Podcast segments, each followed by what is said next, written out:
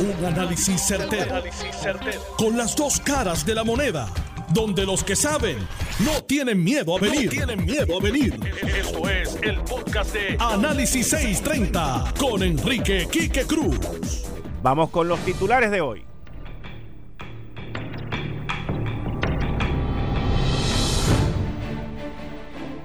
Queridas amigas, amigos, la situación tal y como llevamos meses en Análisis 630 informándoles y educándolos a ustedes sobre el coronavirus sigue haciendo estragos en la salud mundial, en la bolsa de valores y en todo lo relacionado con el junte de personas. El CDC de los Estados Unidos, Center, Center of Disease Control, emite unas alertas y la última que acaba de emitir hoy. Señoras y señores, vamos a prepararnos. Ya no estamos en que si aquí no hay vuelos de China ni nada de ese tipo de cosas. Inclusive, inclusive las empresas privadas en Puerto Rico y el gobierno deberían de ya estar preparando unos planes de acción de cómo es que se va a trabajar. Y yo les voy a decir esto y no es eh, punto de histeria ni exageración. Inclusive, yo, si esta situación, no solamente yo, sino yo entiendo aquí en la radio, yo vería, yo me vería a mí haciendo este programa, inclusive en vivo todos los días desde mi casa. No, no, escúchame bien lo que te estoy diciendo. Y tú eres el único que te quedas aquí con una mascarilla puesta ahí para que no te enfermes. Miren, no estoy exagerando, pero les voy a entrar el detalle. Les voy a dar el detalle. Estoy dando un ejemplo. No estoy diciendo que yo lo voy a hacer. Estoy dando un ejemplo de a dónde es que podemos llegar. Y esto no es que lo diga yo. Esto lo dice el Centro de Detección de, de estas enfermedades en caso de esto convertirse en una pandemia. La Casa Blanca ayer hizo un pedido al Congreso de 1.800 millones de dólares. 1.800 millones de dólares como la primera fase para enfrentar esto. Esto es serio, como yo lo he venido advirtiendo en este programa desde principios de enero. Y repito, no solamente yo, pero no estamos muy lejos de que en una situación como la que el centro de detección de estas enfermedades está mirando, muchas personas tengan que trabajar desde sus hogares. Solamente di mi ejemplo. Puerto Rico está consternado con el crimen de Alexa y muchos en que no hayan ido a identificar su cadáver. El gobierno, por otro lado, ha mostrado mucha cautela para declararlo como un crimen de odio. La policía dice una cosa, la gobernadora dice otra, pero hay mucha, mucha cautela. Tres congresistas demócratas, Nidia Velázquez, Alexandra Ocasio, que estuvieron aquí, volvieron a traer el tema del almacén de Ponce. Bendito. Yo creo que le están haciendo caso a Aníbal, ¿oyeron? Eh, eh, esto lo hicieron en respuesta al video de Aníbal. No tengo duda, pero el análisis viene en breve. Tranquilo, Bobby, tranquilo. Ahí yo veo, veo la mano de Aníbal. Eh, bueno, la mano no, perdón, el video. Hoy es martes a las 5 y 30 con la sección Promesa 630 con John Mott. Luego el licenciado César Vázquez, el licenciado Francisco González, el economista Jorge Elguera. Esto es Análisis 630 que acaba de comenzar. Son las 5 de la tarde en todo Puerto Rico. Puerto Rico. Hora de escuchar la evolución del análisis con el gabinete de expertos de mayor conocimiento en la radio puertorriqueña. Las fuentes más confiables. Fiscalización sin colores el Estado no puede pagar por la vagancia, el Estado no puede pagar por la ineficiencia, no puede pagar por la indecisión. Con las dos caras de la moneda, siempre en busca de soluciones. Es hora de escuchar a Enrique Quique Cruz en Análisis 630. 5 y 5 de la tarde de hoy, martes 25 de febrero. Tú estás escuchando Análisis 630. Yo soy Enrique Quique Cruz Y estoy aquí de lunes a viernes de 5 a 7. Si estás en el área metro, me puedes escuchar por el 94.3 FM en tu radio. Nancy Mesonier. Nancy Mesonier, la directora del Centro Nacional de Inmunización y de Enfermedades Respiratorias, hizo una serie de declaraciones hoy que de verdad nos ponen en alerta. Deberíamos de ir preparándonos la doctora Mesonier dijo lo siguiente, esperamos que esta enfermedad sea widespread. ¿Cómo se dice widespread, este, John? Eh, widespread. Este, ampliamente difundido. Ampliamente difundido en nuestra nación. ¿Ok? Estamos hablando del coronavirus. No es una cuestión de cuándo. Digo, no, eh, eh, no, es una es una pregunta más de cuándo es que esto va a suceder, dijo la doctora Mesonier. En los Estados Unidos han habido 14 casos confirmados, 14 casos locales, con adicionales, con tres casos adicionales entre los pasajeros que volaron en un vuelo charter y 40 que estaban en el crucero Diamond Princess. Esta información la dio el Centro de Detección de Enfermedades y prevención. Pero el punto, uno de los puntos más, eh, más interesantes eh, es que dice lo siguiente. Si el virus se propaga, se propaga a través por todos los Estados Unidos, puede convertirse en algo muy dificultuoso o casi imposible para contenerlo. Bajo los métodos que tenemos actualmente. Dijo, dijeron las autoridades en seguridad, en salud pública. Los esfuerzos, los esfuerzos y las estrategias para contener este virus que se transmite, ¿ok? Pueden llegar a cerrar escuelas, cancelar reuniones, lo que se conoce como mass gatherings, ¿ok? De, donde haya mucho público que se reúnan. Estamos hablando de eventos deportivos, estamos hablando de ir a misa, estamos hablando de eventos donde hay mucha gente y con mucha probabilidad requiera que los empleados trabajen desde sus hogares.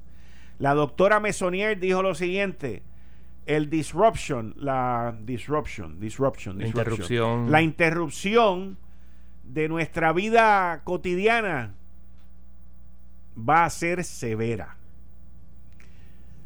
Miren, yo llevo desde principios de enero jorobando y jorobando y jorobando, analizando, manteniéndolos a ustedes. Se propaga, muchas gracias, muchas gracias. Ustedes son los, los mejores. Se propaga este virus. Si este virus se propaga, se va a propagar. Se, se propaga. Lo que dice Nancy Mesonier. Si este virus se propaga a través de los Estados Unidos, va a ser muy dificultuoso o prácticamente imposible contenerlo con los métodos que tenemos hoy. Miren, les voy a explicar. En China, ustedes han visto los videos, han visto cómo el gobierno chino ha aguantado la propagación de este, de este virus. Eso es un país donde es totalitario, el gobierno es el que empuja, manda, y ustedes han visto en los Estados Unidos eso no se puede hacer. Pero podemos, podemos llegar al punto, según nos dice la doctora Mesonier, cancelaciones de conciertos, cancelaciones de eventos multitudinarios, cancelaciones de eventos deportivos, cancelaciones de cualquier evento donde haya una cantidad de gente donde esto se pueda propagar, como ha ocurrido con los cruceros, como ha ocurrido con los aviones. Hoy en el Wall Street Journal, uno de los principales periódicos del mundo, hay, una, hay un artículo que dice que el efecto de este virus alrededor del mundo ha sido peor, escuchen esto, yo me quedé, eh, yo me quedé en shock, ha sido peor que después de septiembre 11, que fue un ataque a la aviación norteamericana.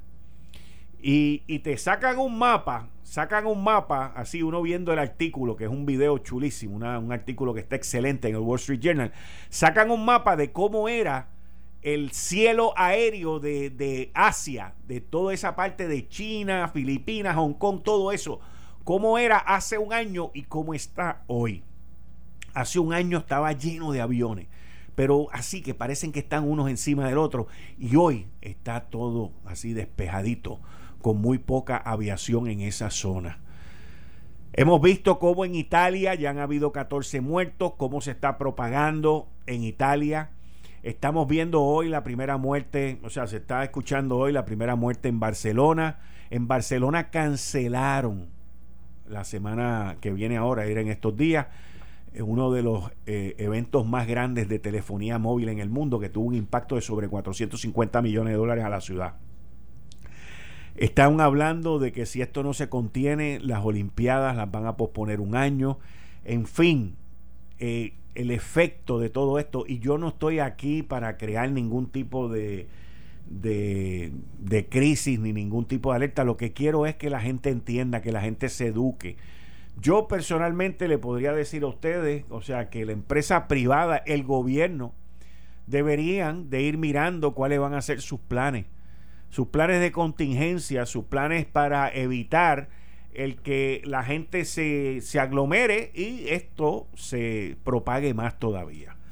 El gobierno de Puerto Rico, si no se gastó los 260 millones de dólares que le autorizó la Junta de Supervisión Fiscal para la época en cuando se llevaron a cabo los terremotos y los temblores, debería de ir mirando ya en conjunto con la Junta de Supervisión Fiscal fondos adicionales en caso de que una, una situación como esta se eh, llegue a Puerto Rico y se haga una realidad. Como dice la doctora Mesonier, esto no es una cuestión de si va a ocurrir, es una cuestión de cuándo es que va a ocurrir. El secretario de Salud ha hecho sus declaraciones, ha dicho que hay 400 camas, pues miren, ya sabemos que 400 camas no son suficientes. ¿Qué se va a hacer en ese caso? La Guardia Nacional tiene todas estas carpas, tiene todas estas situaciones. O sea, aquí no, no pido, no pido y jamás pediría que lo hagan público. Yo solamente pido que se preparen. Y si no lo tenemos que utilizar, santo y bueno. Pero solamente pido que se preparen porque la situación no pinta bien mundialmente. El costo económico se ve en la bolsa de valores. Ayer la bolsa de valores bajó 3%. Hoy iba por el mismo camino del 3%. Ayer fueron mil puntos en el Dow Jones, el medidor de la bolsa de valores de las principales compañías. Hoy iba por 800 puntos abajo. Así que e, esto, el mercado de valores, que es el arma que Trump ha utilizado para medir su crecimiento económico y medir su eficacia como presidente en una economía norteamericana, se está cayendo debido al coronavirus. Eso somos nosotros. Imagínense China. Imagínense lo que está ocurriendo en Italia. Estos países en Europa, como son Italia, por ejemplo, el Festival de Máscara que es en febrero todos los años, uno de los festivales más antiguos, esto es milenario, no milenario, pero centenario, perdón, esto es centenario, el Festival de Máscaras de Venecia lo cancelaron. Y el impacto económico al turismo es de trillones de dólares cuando entremos ya en marzo y en abril. Por ahí viene Semana Santa, señores. Semana Santa es una de las épocas de mayor viaje por ahí viene el verano, otra época de mayor viaje turístico. Y lo que vamos a ver y lo que se está viendo ya, la tendencia, el escuchar a estos analistas de la aviación decir, yo me quedé patidifuso. El decir que los efectos del coronavirus están siendo peor que el SARS y están siendo peor que septiembre 11. Septiembre 11 fue, yo recuerdo aquella época, los aviones vacíos, vacíos, vacíos, vacíos, pero vacíos. Y es lo que se está viendo ahora en distintos eh, lugares del mundo que viven, que dependen del turismo. Esto, a mi entender, y lo estaba discutiendo hoy con, un amigo mío por, por, el teléfono, hay que buscar eh, la rapidez con la que el gobierno norteamericano, yo estoy segurísimo, segurísimo, que parte de esos 1.800 millones de dólares que Donald Trump ha pedido es para inyectarlos en las farmacéuticas, inyectarlos en el trabajo investigativo que se viene haciendo hace aproximadamente dos meses para ver cómo pueden eh, lograr conseguir una vacuna y aguantar el paso agigantado que este virus está llevando alrededor del mundo. Esto inclusive, mis queridas amigos, con las medidas draconianas que ha tomado el gobierno chino. Y lo que el gobierno chino ha hecho no se puede hacer por ahí. O sea, eso en países democráticos, eso es inconcebible. Y ellos con todo y eso ya han logrado que diariamente el número de casos en China continúa bajando, bajando, bajando. Sin embargo, alrededor del mundo, principalmente en Europa, es donde es donde ha comenzado. Muy bien, eso es correcto. Esa parte se me había quedado. Uno de los países que ha levantado esta alarma han sido la cantidad de casos que se han desarrollado, que se han reportado en Irán. ¿Tú tienes el número ahí, este John? Por si acaso. Eh, hay 18 muertos hasta el momento. Oficialmente, e interesantemente, el segundo al mando del, del, vamos a decir, de salud, se contagió. Y su, y su ayudante también, y otro más. De, bien altos en, en la esfera, se contagiaron. Eh, aparentemente los ayatolas son como el Partido Comunista Chino, CCP, que no les gusta decir la verdad y pues te están ocultando lo que en realidad está pasando ahí. Estamos hablando de lo importante, mis queridas amigas, amigos, que es para nosotros. Miren, para que ustedes tengan una idea, este virus, y es lo que está pasando en las líneas aéreas también, este virus, Dios no lo quiera, aquí viene alguien y está en esta silla donde yo estoy, está infectado. Y esa persona, pues cuando habla, deja, ¿ok? Deja su, su sudor, deja su saliva por ahí, esto y lo otro. Y esas, esas pelotitas chiquitas, esas gotitas invisibles de saliva, caen en el micrófono, caen en, esta mesa que está aquí, donde Mario le mete cuatro bimbazos todos los días cuando llega y cuando se va. Y eso puede durar aquí dos días. Dos días. Y viene alguien que esté enfermo, zumba eso por ahí para afuera, llega aquí, lo toca, te pones las manos en los, en los oídos o te, o te chocaste de momento con el micrófono y te cayó en la boca o lo que sea, pop, con mucha probabilidad quedas contagiado. De eso es que estamos hablando. Usted se puede montar en un avión, la persona que estuvo ahí estaba contagiada, pero las líneas aéreas han tomado unas precauciones que los estoy viendo, unas precauciones brutales en la limpieza de los asientos, en la limpieza de los lavados, en todo lo que tiene que ver con contacto físico para evitar eso. Y eso es algo que la industria está haciendo. Inclusive vi aviones que estaban hasta siendo fumigados para eh, exterminar eh, lo que el remanente de esto. ¿Qué podemos hacer nosotros aquí? Nosotros los individuos no podemos esperar por el gobierno. Ya le dimos el consejo de que vayan ya planificando, viendo cuántos cientos de millones de dólares van a necesitar para esto, para prepararse, porque la preparación es más importante que el estar esperando mirando para el techo, pero lo vamos a entrar ahora luego de, miren, ¿cómo está la situación del coronavirus alrededor del mundo? El gobierno chino a las 4 de la tarde en hora de Puerto Rico hoy el gobierno chino había confirmado 508 nuevos casos. Eso es una mejoría dramática cuando la semana pasada estaban reportando 2.000, 3.000 y hubo un día que inclusive reportaron 5.000 y pico de casos. Así que que el gobierno chino haya llevado esto a 500 casos nuevos confirma que ya han logrado contener esto bastante. En conjunto con 74 nuevas muertes. Eso es en China. Esto lleva el total al nivel de nación completa, según los chinos, a 77.658 infectados y 2.663 muertes.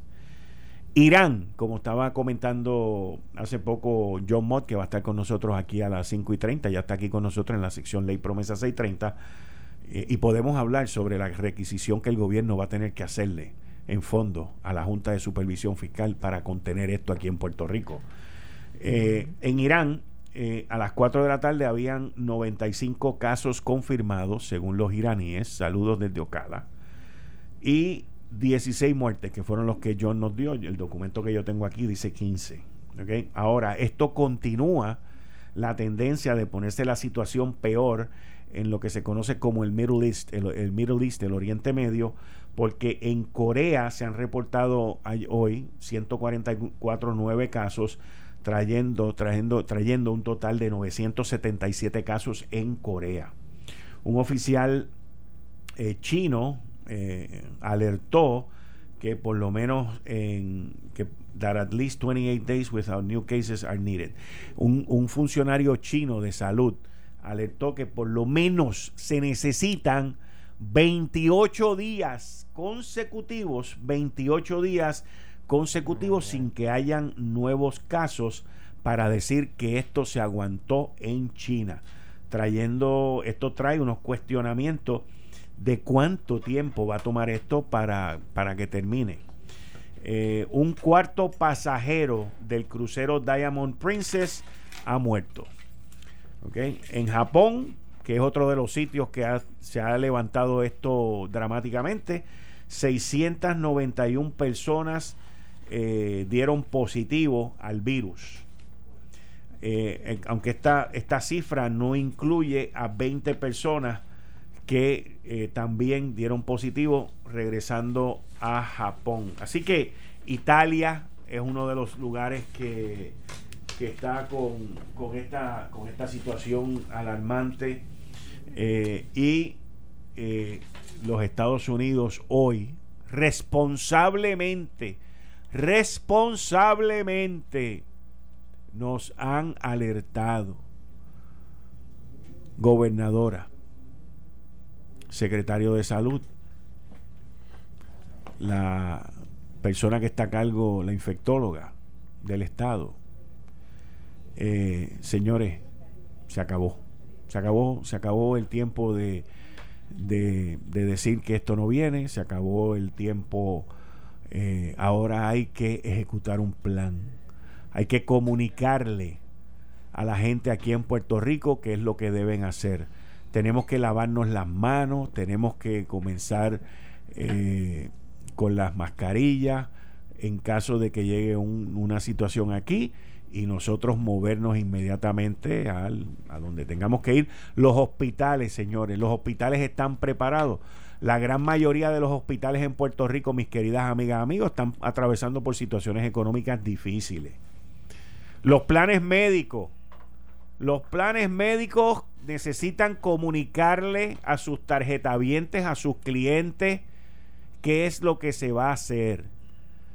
Por favor, no malinterpreten lo que estoy diciendo. Lo que sí estoy diciendo es vamos a orientarnos, vamos a prepararnos. Llevo ya casi dos meses hablando del tema e ilustrando y educando desde que esto empezó en China. Yo todavía acuerdo cuando yo hablaba aquí a principios de enero que habían 200 y 300 muertos en China y aproximadamente 16 mil infectados. Hoy estamos hablando de 77 mil plus infectados y sobre 2.600 muertos en China nada más.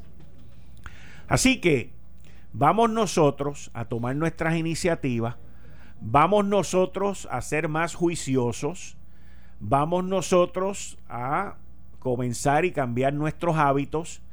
Y yo personalmente les digo, las empresas y el gobierno deben de ir pensando cómo pueden trabajar desde otro sitio que no sean lugares donde están aglutinadas personas que pueden contagiar. ¿Ok? Estoy hablando de preparación. Preparación. Educación. Información. Todos terminan con ión. Pero hay que hacerlo, señores. Hay que hacerlo. Hay que hacerlo. Y yo responsablemente seguiré aquí jorobando hasta que las autoridades hagan lo que se supone que hagan. Porque no hay de otra, señores. No hay de otra. Tú estás escuchando Análisis 630. Yo soy Enrique Quique Cruz. Voy a una pausa y regreso como todos los martes a las 5 y 30 en la sección Ley Promesa 630 con el licenciado John Mott. Regreso en breve. Eh, estás escuchando el podcast de Noti1. Análisis 630 con Enrique Quique Cruz.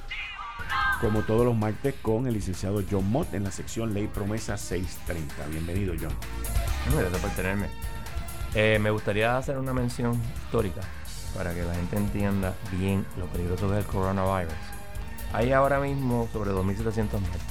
Tenemos que recordar que en 1918 hubo lo que se llama el Spanish Flu, que fue una eh, pandemia de influencia, influenza, donde se infectaron 500 millones de personas, estamos hablando de 1918, y murieron entre 20 y 50 millones de personas, incluyendo 675 mil norteamericanos.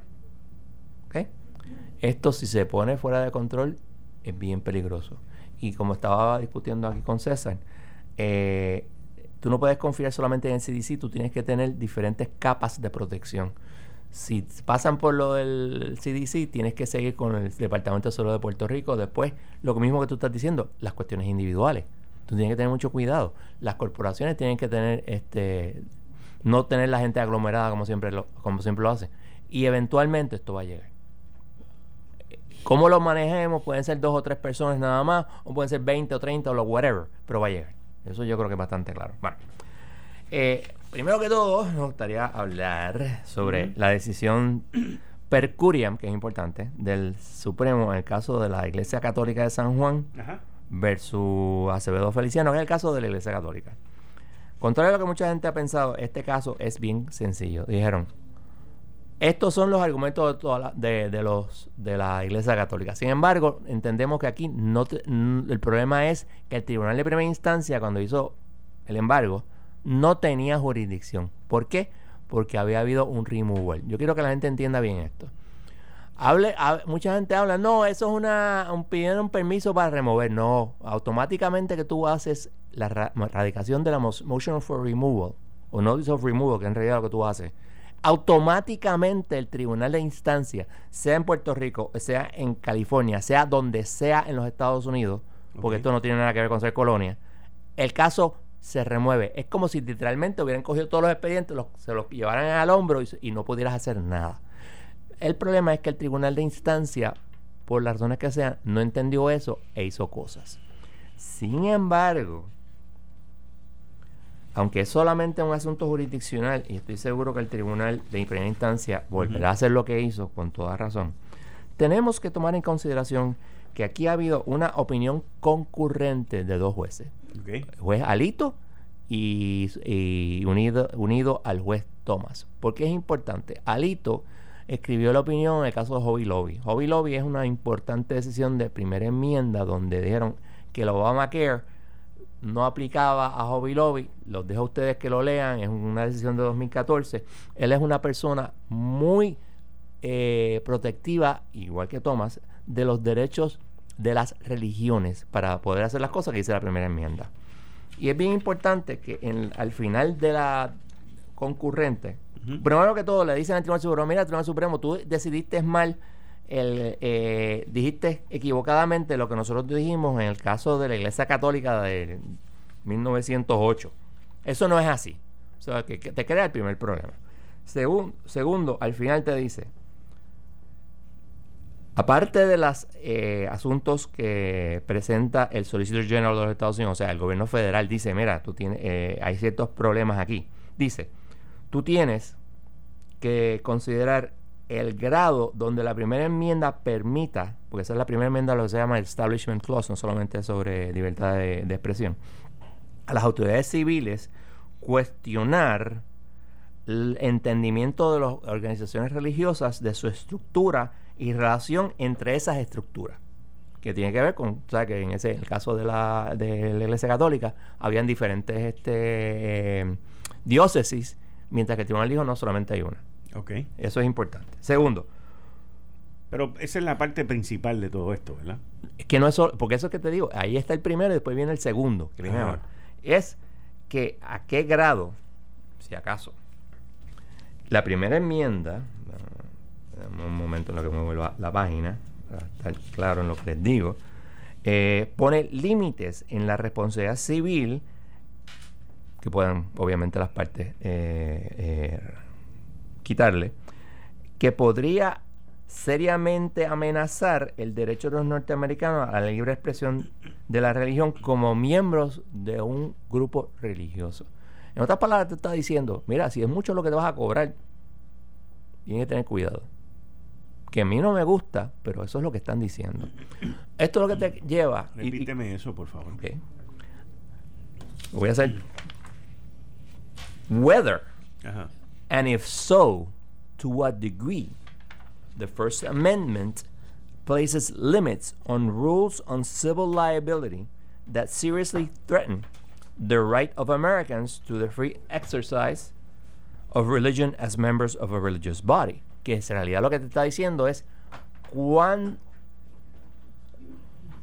permite la primera enmienda responsabilidad civil a nivel que pueda afectar el ejercicio de la religión de los norteamericanos.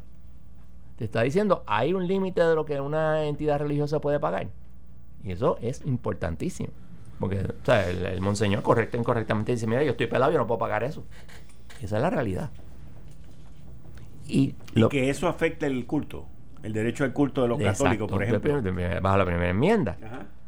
Esta corte no llega a esos issues porque hemos decidido el asunto jurisdiccional. Pero son preguntas que podrían muy bien merecer nuestra revisión.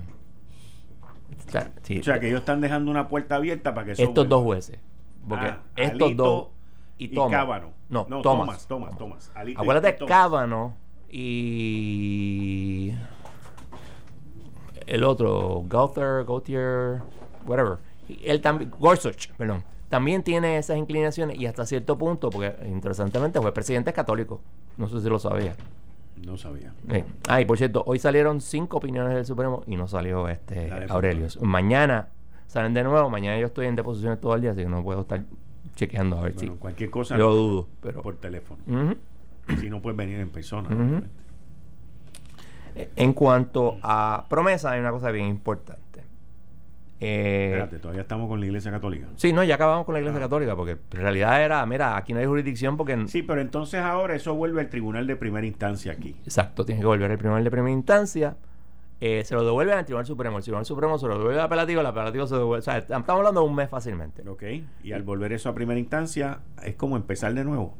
No, porque ya todo... O sea, como lo que dijeron fue, estas órdenes que O tú sea, hiciste... Que, que la orden que tú hiciste, tú la hiciste para todas las diócesis de Puerto Rico. no, que tú la hiciste y, no la podías hacer Exacto. correcta o incorrectamente. Porque lo hiciste para todas las diócesis. No, Que- porque lo hiciste sin jurisdicción. No entró en los detalles. Bueno, está bien, pero que pero también te dice, porque la decisión te dice que cada... No, no Oye. lo dice.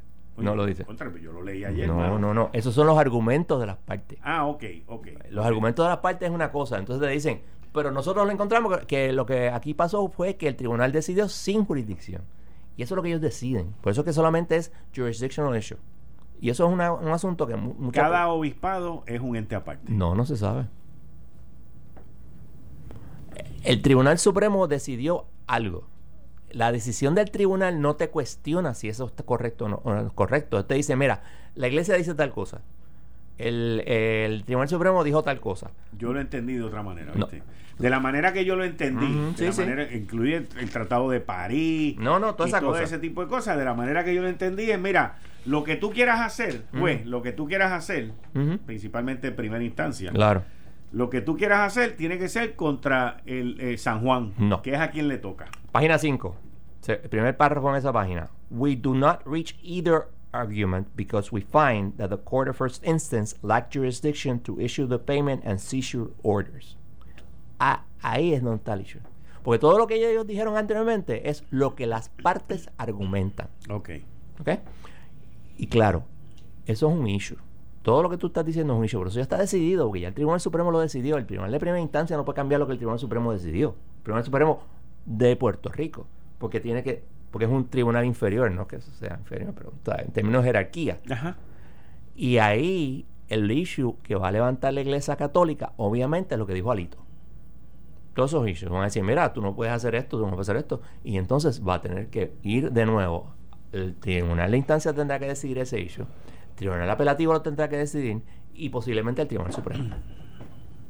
Para entonces, tal vez, pedir revisión al Supremo Federal. Lo ideal, obviamente, es que se transija.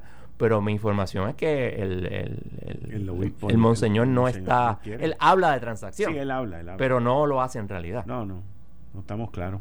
Así que eso es un caso que vas a tener que litigar por un par de años más. A ver qué pasa.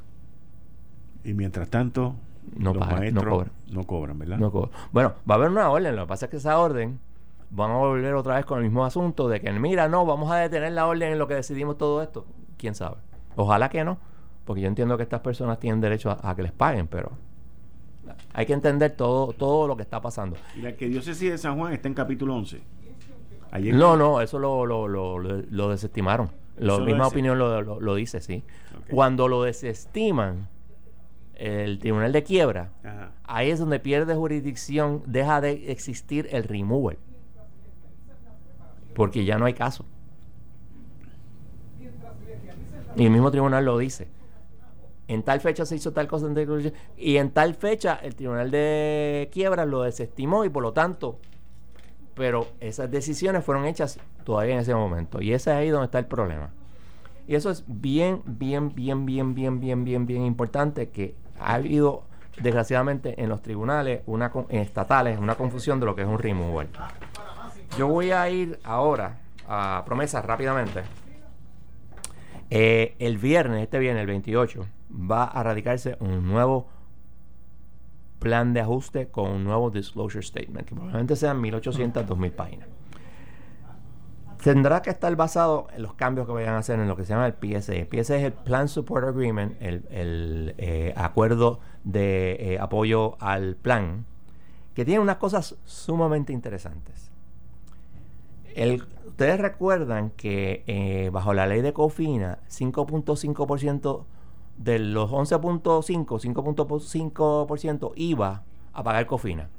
Después vino el tribunal y en un acuerdo que se hizo, ok, ese 5.5, el 54% va a Cofina y el 46 punto algo va al gobierno de Puerto Rico. Guess what?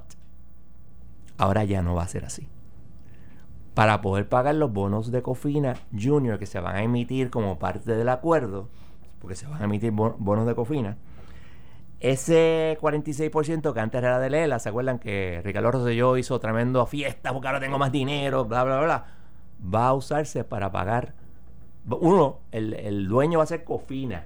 La corporación nueva que crearon de Cofina, ese va a ser el dueño, que es bien importante, porque en mi, opinión eso viola el artículo 6, sección 2 de la Constitución de Puerto Rico, pero who cares?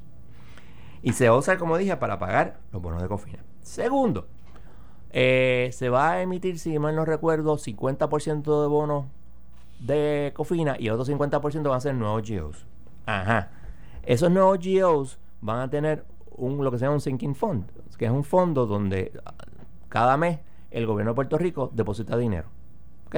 Y ese dinero se va a ir pagando los bonos, que se pagan dos veces al año.